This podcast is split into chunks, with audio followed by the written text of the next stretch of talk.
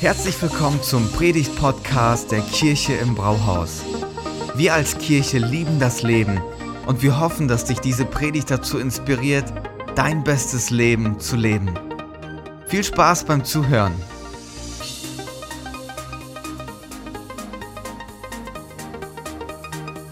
Schön, dass ihr da seid. Was für ein toller Tag. Und äh, ich freue mich, dass wir heute weitermachen können mit der Themenreihe, die wir letzte Woche schon gestartet haben, Brücken bauen. Und äh, in dieser Themenreihe ging es ja darum, dass wir gesagt haben, wir möchten nicht nur diesen besonderen Glauben oder dieses Geschenk, das Gott uns gemacht hat, für uns behalten, sondern wir wollen über uns hinwegschauen und sagen, welch, welche Brücke können wir sein für Menschen, damit sie über diese Brücke laufen und Jesus kennenlernen. Letzte Woche habe ich diese inspirierende Geschichte erzählt von Pascal der eigentlich keine Chance hat, mit dem Glauben in Kontakt zu kommen und Gott auf unterschiedlichen Wegen Brücken gebaut hat, dass der heute ähm, hier Teil unserer Kirche ist, sich Ostern taufen lässt. Eine ganz besondere Geschichte. Und wir wollen immer weiter als Kirche daran dranbleiben, sagen, dieser Glaube ist nicht nur für uns. Wir bauen Kirche für Menschen, die noch nicht da sind. Wir wollen Brücken bauen, so viel wie wir nur können.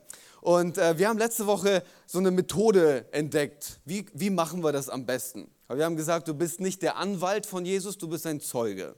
Okay? Du bist nicht der Anwalt von Jesus, du musst ihn nicht verteidigen. Das kriegt er alleine hin. Du bist ein Zeuge. Und als Zeuge erzählst du deine Geschichte oder du lädst Leute einfach ein und sagst, hey, komm und sieh. Du musst nicht viel machen. Einfach nur einladen. Du hast noch Fragen, du verstehst noch nicht alles, du hast Unsicherheiten, gar kein Problem. Komm und sieh. Und letzte Woche ist dann jemand aus der Church nach Hause gegangen und hat gedacht, komm und sieh, das kriege ich hin. Das ist nicht schwer. Und hat dann zur Nachbarin gesagt so, hey, ich habe eine Live-Group, komm und sieh, sei doch einfach mal dabei. Und tatsächlich, sie war dann bei der Live-Group dabei und sie war dann hier im Gebäude und hat sich das dann hier angeguckt und sagt, hey, ich glaube, ich kann mir vorstellen, auch mal in den Gottesdienst zu kommen. Und ich dachte mir, als ich diese Geschichte gehört habe, so cool, dass Leute erstmal Teil einer Live-Group sind, Beziehungen bauen und dann in den Gottesdienst kommen. Das ist doch die Idee, oder? Dass wir Brücken bauen, wo wir nur können, Leute einladen, komm und sie. Und gleichzeitig müssen wir feststellen, das Gebetsanliegen, das wir heute gehört haben, den Mut zu haben, Brücken zu bauen, äh, das fehlt uns ja so oft, oder? Dass wir im Alltag nicht diese Momente irgendwie hinbekommen, zu sagen, jetzt, jetzt, jetzt überwinde ich das. Da gibt es so viele Barrieren. Und ich habe mal vier Barrieren rausgesucht, die uns hindern, über unseren Glauben zu sprechen. Punkt Nummer eins, was ist, wenn ich eine Frage gestellt bekomme, die ich nicht beantworten kann? Ja, stell dir mal vor, ich lade jemanden zu, zum Gottesdienst ein, rede über meinen Glauben und dann stellen sie mir eine Frage und die kann ich nicht beantworten. Wie peinlich ist das denn? Dann sage ich lieber nichts. Die zweite Barriere ist, ähm, ich bin mir gar nicht sicher, ob ich den christlichen Glauben erklären kann. Stell dir mal vor, die fragen irgendwas Theologisches, das ich nicht beantworten kann. Wieder, dann sage ich lieber nichts. Das dritte, ich möchte niemanden auf die Füße treten. Ich will nicht aufdringlich sein. Ich meine, jeder ist doch so glaubesprivat und ich will jetzt nicht so in, in die Bubble von jemandem hineinkommen. So. Ich will da jetzt nicht aufdringlich sein. Und Punkt Nummer vier, ich habe keine Lust auf irgendwelche peinlichen Situationen. So kennt ihr die Leute, die mit einer Familienbibel ankommen und du denkst, oh nee, jetzt betritt der wieder den Raum. Rette sich, wer kann. So, diese peinlichen Momente, kennt ihr die? Und darauf wollen wir irgendwie verzichten. Und das sind so wie Barrieren, die wir nicht überwinden können, um von unserem Glauben zu reden. Und was machen wir als Kirche? Wir schauen immer gemeinsam auf Jesus. Jesus ist unser Vorbild, er ist unsere Inspiration, er ist die Kraft, die wir bekommen. Deswegen schauen wir auch in diesem Punkt, wie hat Jesus das gemacht? Weil wenn du Jesus beobachtest, wenn er über seine Überzeugungen gesprochen hat, über seine Beziehung zum Vater im Himmel, es war niemals komisch, es war nicht peinlich, er war nicht aufdringlich, er ist niemandem auf die Füße getreten. Und jetzt denkst du dir so, ja, ist er ja wohl. Ja, ja, warte mal, das war bei den Pharisäern, die, die gedacht haben, wir haben doch schon alles im Griff, die religiösen Leute. Aber die Leute, die mit Gott nichts zu tun hatten, das war seine Zielgruppe, dass er zu denen hingegangen ist, da Brücken gebaut hat. Und das ist die Idee. Wir wollen heute gemeinsam von Jesus lernen. Best Practice. Wir lernen heute von Jesus. Heute wird es eine ganz praktische Predigt. Du wirst heute rausgehen mit einem, mit einem Werkzeugkoffer, das dir hilft, in deinem Alltag über deinen Glauben zu reden, ohne dass es peinlich ist, komisch oder was auch immer. Bist du bereit dafür? Gut. Bevor ich bete und die vier Punkte mit euch teile, will ich noch eine Sache sagen.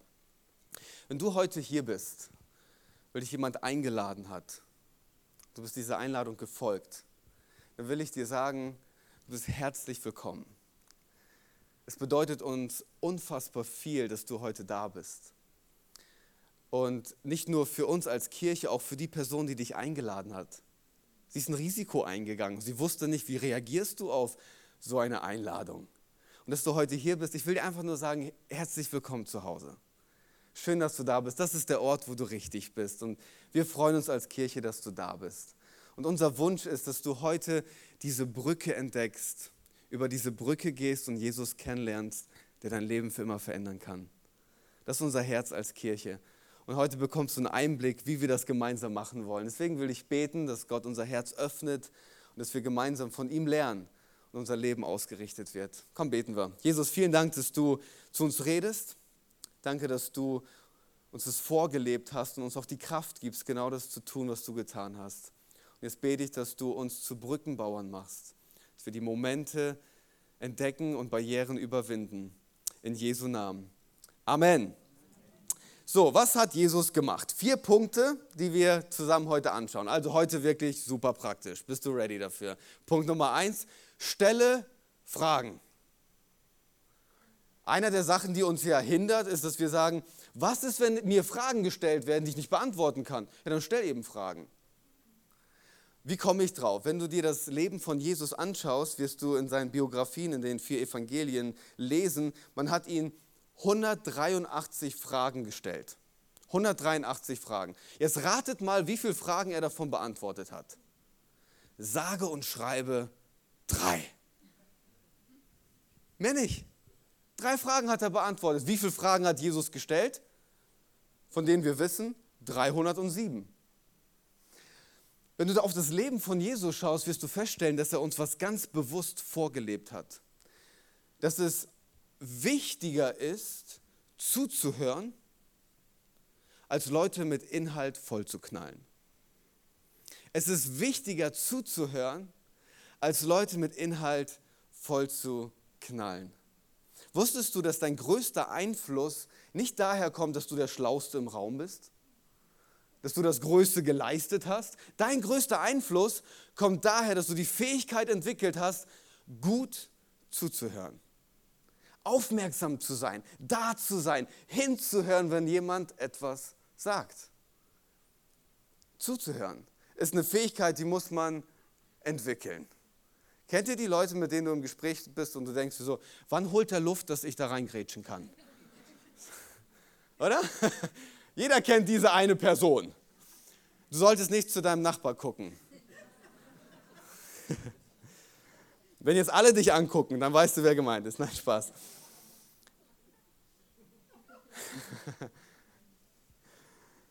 Zuzuhören ist unfassbar wichtig.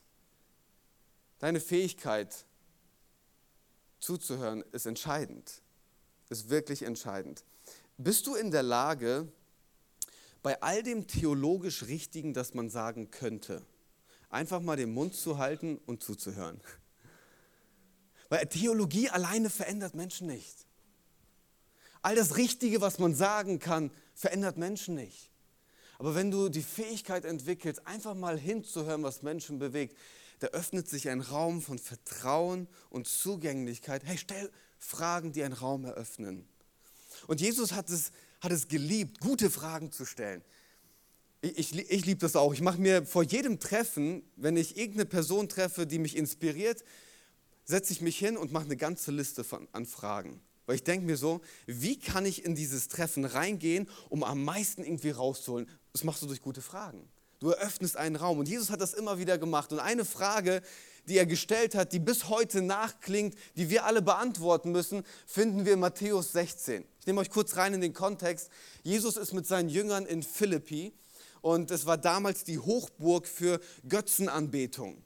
Und es war die Hochburg für Tempelprostitution, da haben sie wilde Orgien gefeiert und, Jesus ist mit seinen Jüngern dort. Meine, wie unangenehm muss das sein für die Jünger? Egal, wo du hinguckst, überall Prostituierte, die denken sich so, wo soll ich hingucken, Jesus? Ich gucke nur auf dich. Ist eine gute Idee, immer auf Jesus zu schauen. Auf jeden Fall sind sie da in diesem Kontext und dann stellt Jesus ihnen eine Frage, die zu einer anderen Frage führt. Jesus sagt, was sagen die Leute über mich? Wer bin ich? Und dann sagen sie, ja, du bist Johannes der Täufer oder du bist ein äh, Prophet, Elia oder Jeremia oder irgendein anderer der Propheten. Und Jesus so, ja, habe ich schon alles gehört. Und dann macht er diese Frage persönlich. Er geht auf einer anderen Ebene und sagt, wer bin ich für dich? Für euch, ganz persönlich. Und dann kommt Petrus ins Spiel. Petrus ist ja nicht bekannt für Glanztaten, aber das war so ein Moment, wo der Stern aufgeleuchtet ist. Da kommt Petrus und sagt folgendes, du bist der Messias, der Sohn des lebendigen Gottes. Er hat entdeckt, wer, wer Jesus ist. Und dann sagt Jesus, glücklich bist du zu preisen, Simon, Sohn des Jona, denn nicht menschliche Klugheit hat dir das offenbart, sondern mein Vater im Himmel. Deshalb sage ich jetzt zu dir, du bist Petrus. Und auf diesen Fels werde ich meine Gemeinde bauen. Und das Totenreich mit seiner ganzen Macht wird nicht stärker sein als sie. Die Antwort auf die Frage, wer bin ich für dich, hat das Potenzial, den Lauf deines Lebens für immer zu verändern und dir eine ganz neue Identität zu schenken. Das ist der Moment, wo aus Simon Petrus wird. Ab da wird er nicht mehr Simon genannt, nur noch Petrus. Jesus hat ihm eine Identität zugesprochen und hat den Lauf seines Lebens für immer verändert. Wer ist Jesus für dich? Gute Fragen zu stellen verändert alles. Und das ist ja, was wir wollen, oder? Dass wir Menschen helfen, über diese Brücke zu laufen, Jesus zu treffen, der den Lauf ihres Lebens verändert, ihnen eine neue Identität schenkt und sagt, deine Suche ist endlich vorbei, hier bist du angekommen, hier bist du richtig. Das ist ja genau das, was wir wollen.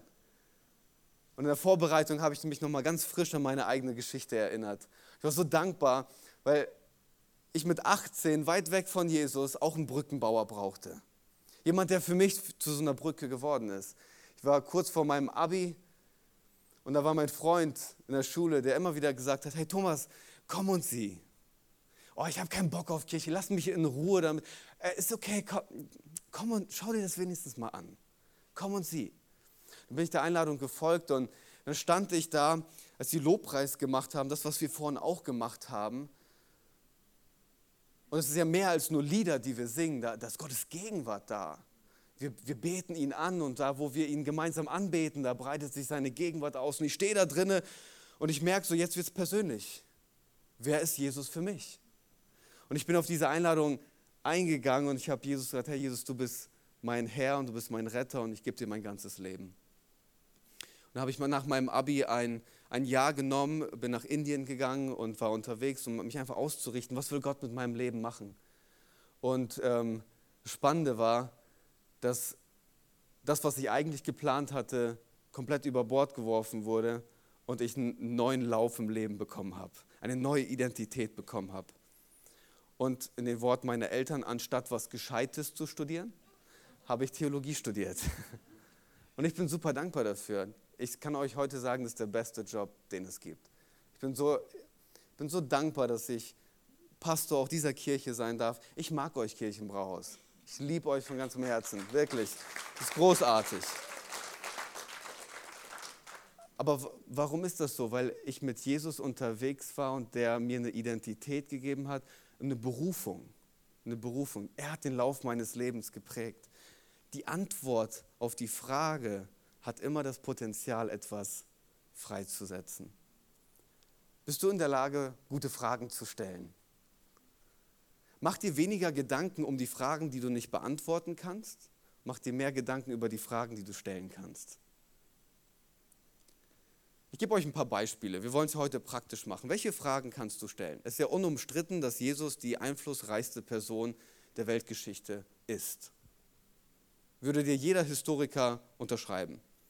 Eine Frage, die du stellen kannst, ist einfach, hey, erzähl mir mal kurz, warum glaubst du, dass Jesus so eine einflussreiche Person war? Und dann wird die Person über Jesus nachdenken automatisch und über Jesus angeben, auch wenn sie nicht darüber oder nicht an ihn glaubt. Weil Jesus einflussreich war und ist. Oder eine andere Frage. Angenommen, du würdest in eine Kirche gehen. Nicht, dass du eine Kirche suchst, aber mal angenommen, du suchst eine Kirche. Wie würde diese Kirche aussehen? Zu welcher Art von Kirche würdest du gehen? Dann wirst du so feststellen, dass Leute Sachen sagen wie, ja, die Kirche, die muss irgendwie so auf Augenhöhe sein, das muss so, ähm, da muss Gemeinschaft wichtig sein, Menschen Miteinander, unterschiedliche Generationen, es soll irgendwie alles funktionieren. Und dann beschreiben die und dann kannst du sagen, so, echt, so muss Kirche aussehen? Ich kenne so eine, komm und sieh.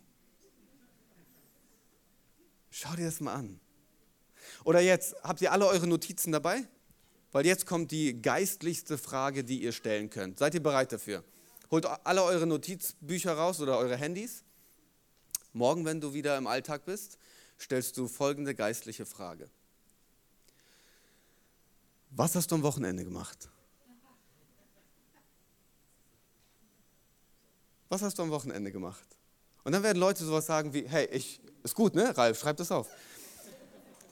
Dann wirst du feststellen, dass Leute sagen, hey, ich war irgendwo auf einer Feier, ich habe Netflix geguckt, mit meiner Familie essen gegangen, was auch immer. Und dann kommt normalerweise die Frage, was hast du gemacht? Dann solltest du jetzt bitte nicht sagen, ich war in der Kirche, da sollst du auch mal sein. Das wäre jetzt nicht so der, ähm, der richtige Ansatz. Was könnte man darauf antworten? Ich gebe euch einfach mal so ein paar Beispiele, okay? Weil wir predigen ja von Gottes Wort, das so viel Weisheit und Kraft hat. Du könntest einfach das, was du heute mitnimmst, mal verpacken in folgender Art und Weise. Weißt du, ich habe einen Vortrag gehört. Keine Predigt. Ich habe einen Vortrag gehört und dieser Typ, der hat gesagt, dass mein größter Einfluss daher kommt, dass ich gut zuhöre und nicht so viel rede. Ich glaube, ich probiere das diese Woche mal aus.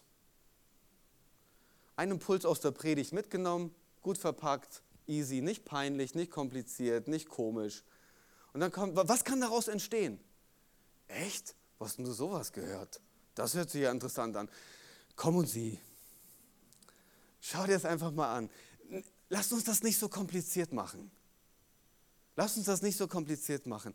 Das, was du gehört hast, einfach mal irgendwie auch angenehm verpacken und es weitergeben. Hey, überleg dir gute Fragen. Stell Fragen. Und du wirst feststellen, es ist, es ist easy, mit Leuten so ins Gespräch zu kommen. Punkt Nummer zwei, ich habe es letzte Woche schon kurz angerissen, deswegen werde ich den jetzt nicht so ausführen, aber erzähl deine Geschichte. Erzähl deine Geschichte. Ich sage das mal so, überlass uns die theologische Arbeit. Das haben wir gelernt. Nichts gegen eine gute Grundlage im Glauben zu haben, gar keine Frage. Es ist wichtig, dass du eine gute Grundlage in deinem Glauben hast. Aber wie ich vorhin auch schon gesagt habe, Theologie verändert Menschen nicht. Geschichten, deine persönliche Geschichte, hat das Potenzial, die Welt von Menschen auf den Kopf zu stellen. Wie komme ich drauf? Wir schauen wieder auf Jesus und jeder liebt gute Geschichten, oder? Jeder liebt Geschichten mit einem Happy End. Und Jesus hat immer wieder gute Geschichten erzählt. Er Gleichnisse erzählt. Was waren Gleichnisse? Gleichnisse waren sowas ähnliches wie Märchen heute. Du nimmst eine bestehende Weisheit und verpackst die in eine Geschichte. Okay, ähm, Rotkäppchen, immer der fremde Mann, ne? immer vorsichtig.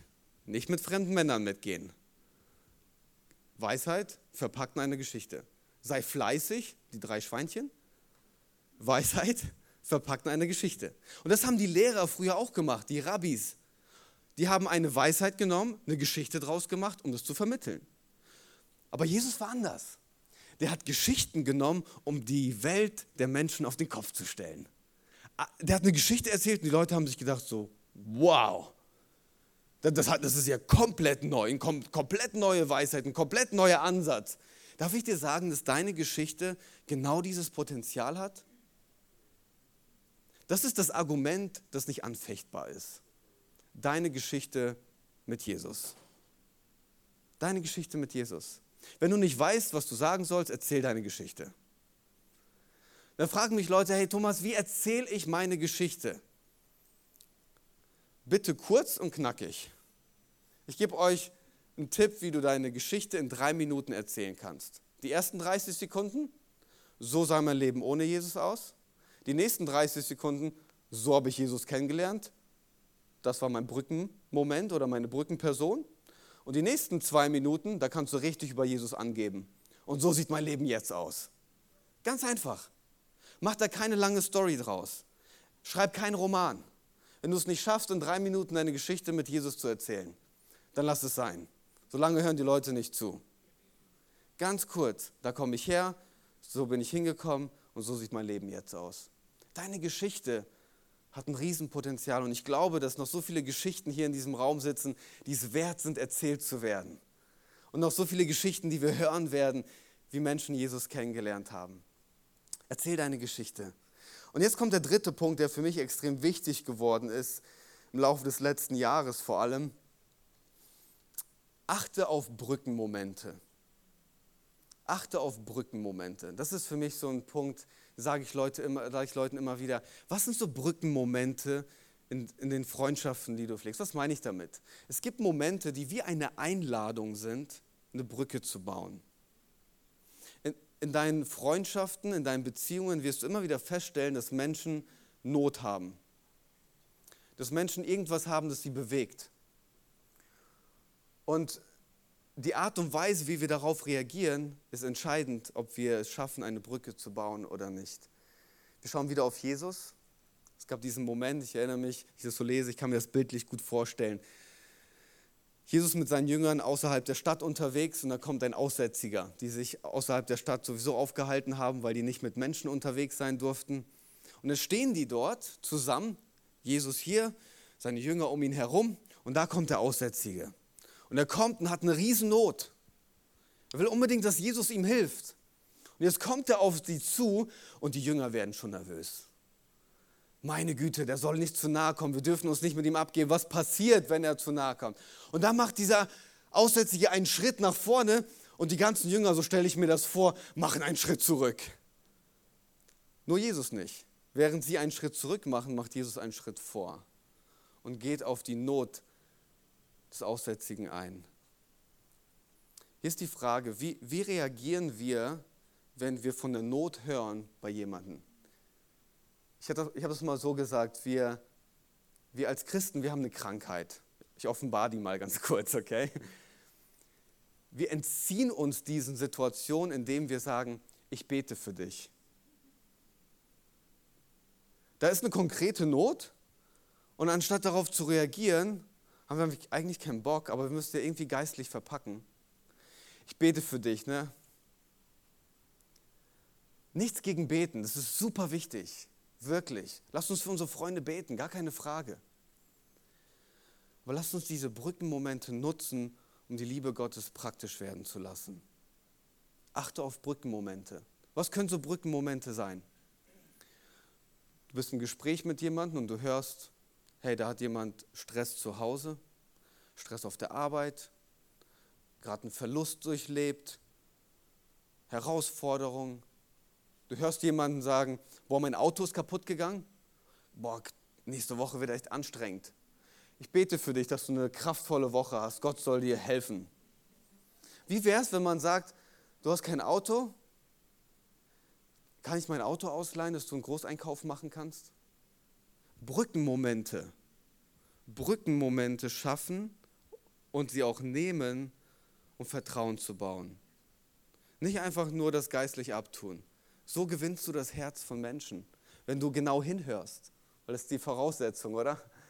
Dass du genau hinhörst und sagst, hier, ich höre dich, ich nehme dich wahr und ich reagiere darauf. Du musst an Menschen dran sein, um genau das zu tun. Brückenmomente schaffen.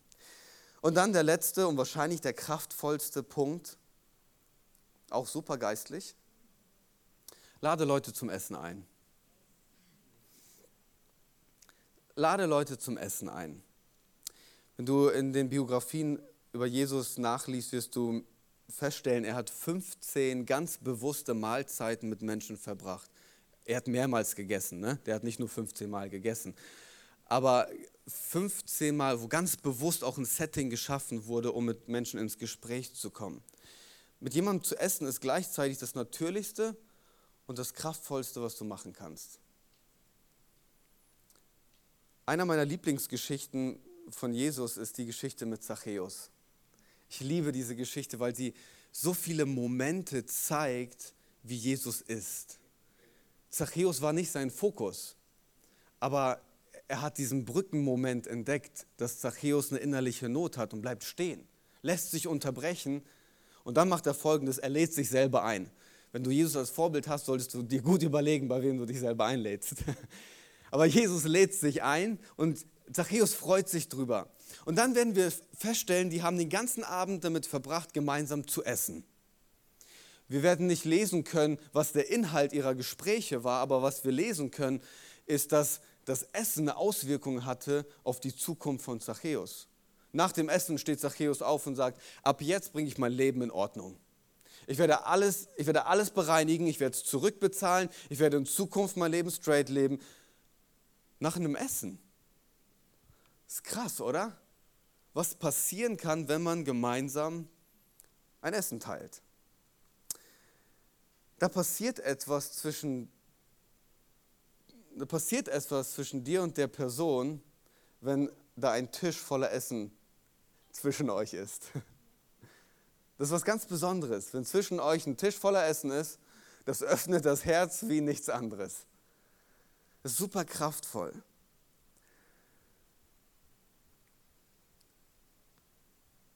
Jetzt hier ein paar, paar Beispiele. Okay, wir wollen es ja wieder praktisch werden lassen. Wir, kombinieren mal ein paar Sachen, die wir gerade schon gelernt haben. Wenn du mit deinen Arbeitskollegen essen gehst, lädst sie zum Essen ein, Großzügigkeit gewinnt. Wir als Kirche, wir sagen, wir geben gerne, auch in unserem Alltag, wir sind großzügig.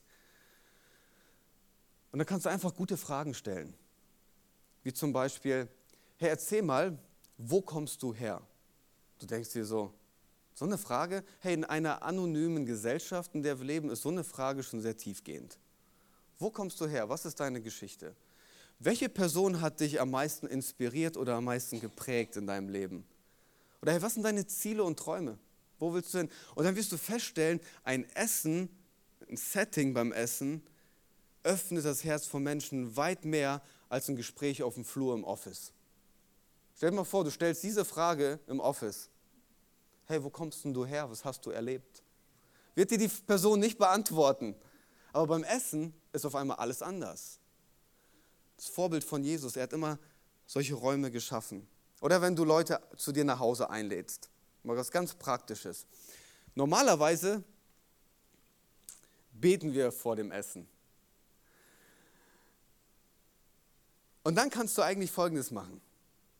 Du hast jemanden eingeladen und sagst, hey, wir als Kirche oder ich persönlich, wir beten vor unserem Essen. Wir sind Gott dankbar für seine Versorgung. Wäre das ein Problem für dich, wenn wir beten? Meistens werden die Leute sagen, nö. Nö. Und dann kannst du folgende Frage stellen. Gibt es etwas, wofür ich für dich beten darf? Wenn jemand mutig ist, dann sagt er so, boah ja, ich habe gerade das Thema, kannst gerne beten. Normalerweise sagen die dann so, ah nö, komm, bete einfach mal. Ne? Dann kannst du sagen, Cool, wäre das, wär das okay für dich, wenn ich einfach für deine Family bete? Oder für deinen Job? Oder was auch immer? Ganz ungezwungen. Meistens ist die Antwort ja. Und jetzt, jetzt folgendes, jetzt kommt der entscheidende Moment. Dein Gebet. Dein Gebet. Was du nicht tun solltest, ist folgendes. Lieber Herr Jesus, Danke, dass du die Welt geschaffen hast. Und dann fängst du von ersten Buch Mose an und hörst bei Offenbarung auf und hast einmal alles durchgebetet. Das solltest du nicht tun. Es sind zwei Möglichkeiten, die daraus entstehen. Das erste ist, du machst deine Augen auf und das Essen ist weg, weil alle schon gegessen haben und du es nicht gemerkt hast. Oder das zweite, das Essen ist kalt und keiner hat mehr Bock auf das Essen. Kurz und knackig. Kurz und knackig. Jesus, danke für deine Versorgung. Du bist so gut zu uns. Und ich bete, dass du uns einen tollen Nachmittag, einen tollen Abend schenkst. Und ich bete für meinen Freund und seine Familie, dass du ihn gut tust. In Jesu Namen. Amen. Kurz, knapp, knackig, nicht komisch. Was machst du damit? Du gibst Leuten einen Einblick, wie du deine Freundschaft mit Gott führst, wie du mit Gott redest. Und dann können sie dich dabei beobachten und dann redest du noch zu deinem Gott über deine Freunde. Wie cool ist das denn? Am Tisch entstehen Momente, die du so nicht haben würdest. Und ich freue mich schon, ich freue mich schon drauf, dass wir, wir als Kirche uns immer weiterentwickeln und wir dann auch Essen anbieten können nach dem, nach dem Gottesdienst. Wie cool ist das denn, oder? Wir laden Leute ein und sagen, komm und sieh, werde Teil des Gottesdienstes. Und dann lass uns gemeinsam essen und dann öffnet sich das Herz nochmal auf einer anderen Ebene. Und dann entstehen Momente, die wir in so einem Gottesdienst nicht haben würden. Wo wir hinwollen. Meine Frau Stella ist schon viel weiter bei diesem Punkt, als ich das bin. Sie liebt es zu kochen. Wir haben in unserem Kalender Blöcke reserviert, um Menschen einzuladen, immer wieder einzuladen. Und ihr könnt es euch nicht vorstellen, wie viele tiefgehende Gespräche ich hatte, nur weil Leute den Nachtisch von Stella gegessen haben. Ist so. Ist so. Der Nachtisch von Stella öffnet das Herz. Nee, es ist das Setting. Und dann saß ich da einmal an einem Abend und ich hatte einen Impuls von Gott, unseren Freunden eine Frage zu stellen. Und ich stelle diese Frage und diese Frage hat das ganze Gespräch verändert und da war eine Offenheit, wie ich sie mir nie hätte erträumen können. Eine Frage am Tisch mit echtem Interesse, um zuzuhören. Am Tisch entstehen solche Momente. Deswegen zum Ende meiner Predigt will ich dir die Frage stellen, welche Person in deinem Kontext ist dir so am Herzen, dass du in diesem Jahr, das ja noch so früh ist, wir haben Februar, wir können immer noch von Anfang des Jahres sprechen, für die du in diesem Jahr eine Brücke bauen möchtest. Nimm nicht gleich deine ganze Abteilung. Fang mit einer Person an. Eine Person, für die du zum Brückenbauer werden möchtest.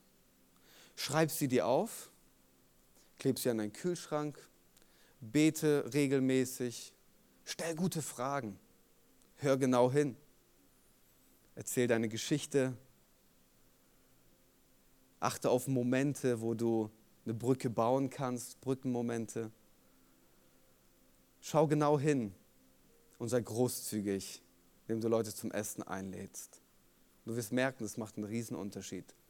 Wenn du das alles machst, was ich vorhin gesagt habe, ist nicht komisch, oder? Ist nicht peinlich, oder? Damit trittst du auch niemanden auf die Füße, sondern bist einladend, wie Jesus das ist. Deswegen will ich am Ende meiner Predigt nochmal dir eine Einladung aussprechen. Wenn du heute hier bist und du hast noch keine Freundschaft mit Jesus, will ich dir das großartigste Angebot machen, das du jemals gehört hast. Wenn du über Jesus nachdenkst und auf Jesus schaust, an seinem Tisch ist immer ein Platz frei. Wusstest du das? Bei Jesus am Tisch ist immer ein Platz frei.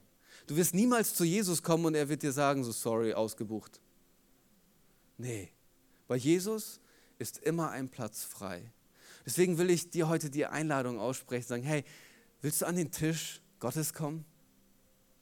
Willst du Jesus kennenlernen? Er hat einen reich gedeckten Tisch für dich. Was ist auf dem Tisch zu finden? Hey, seine Vergebung ist da für dich. Du wirst Jesus entdecken und seine Freundlichkeit in deinem Leben sehen. Du wirst seine Großzügigkeit entdecken. Du wirst merken, dass er dir Bestimmung gibt. Du wirst merken, dass er dir eine Zukunft schenkt. Der Tisch Gottes ist reich gedeckt. Wäre heute nicht so ein Morgen, um Jesus kennenzulernen? Ich glaube schon, oder? Deswegen will ich dir die Chance geben. Ja, wir haben als Kirche darüber geredet, wie wir Brücken bauen. Aber wir wollen es heute auch ganz praktisch werden lassen und dir die Möglichkeit geben, wenn du noch nicht über diese Brücke gegangen bist, Jesus kennenzulernen. Bei Jesus ist immer ein Platz für dich. Deswegen schließ doch deine Augen, ich werde ein Gebet sprechen und dir innerlich die Möglichkeit geben, auch zu sagen, Herr Jesus, das, was Thomas betet, ist auch mein Gebet. Und dann beginnt eine Reise für dich, eine ganz spannende und großartige Reise. Jesus, danke, dass du bereit warst, den Himmel zu verlassen, um für uns eine Brücke zu bauen.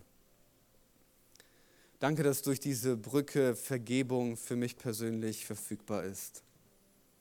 Jesus, danke, dass du mir eine neue Identität schenkst.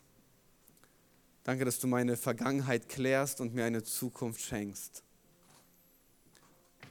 Und ich will dir heute sagen, dass ich eine Freundschaft mit dir will. Du sollst mein Herr und mein Retter sein. Ich will dir nachfolgen und mein Leben mit dir gestalten. Jesus, wir lieben dich von ganzem Herzen und wir beten, dass du diese Kirche zu Brückenbauern machst in unseren Alltag, egal wo wir uns befinden, wollen wir deinen Namen groß machen und Menschen für dich gewinnen. In Jesu Namen. Amen. Amen. Vielen Dank fürs Zuhören. Wenn du eine Frage hast, kannst du uns gerne eine E-Mail an info at kirche-im-brauhaus.de schreiben. Wir geben unser Bestes, um deine Fragen zu beantworten. Bis zum nächsten Mal beim Predigt-Podcast der Kirche im Brauhaus.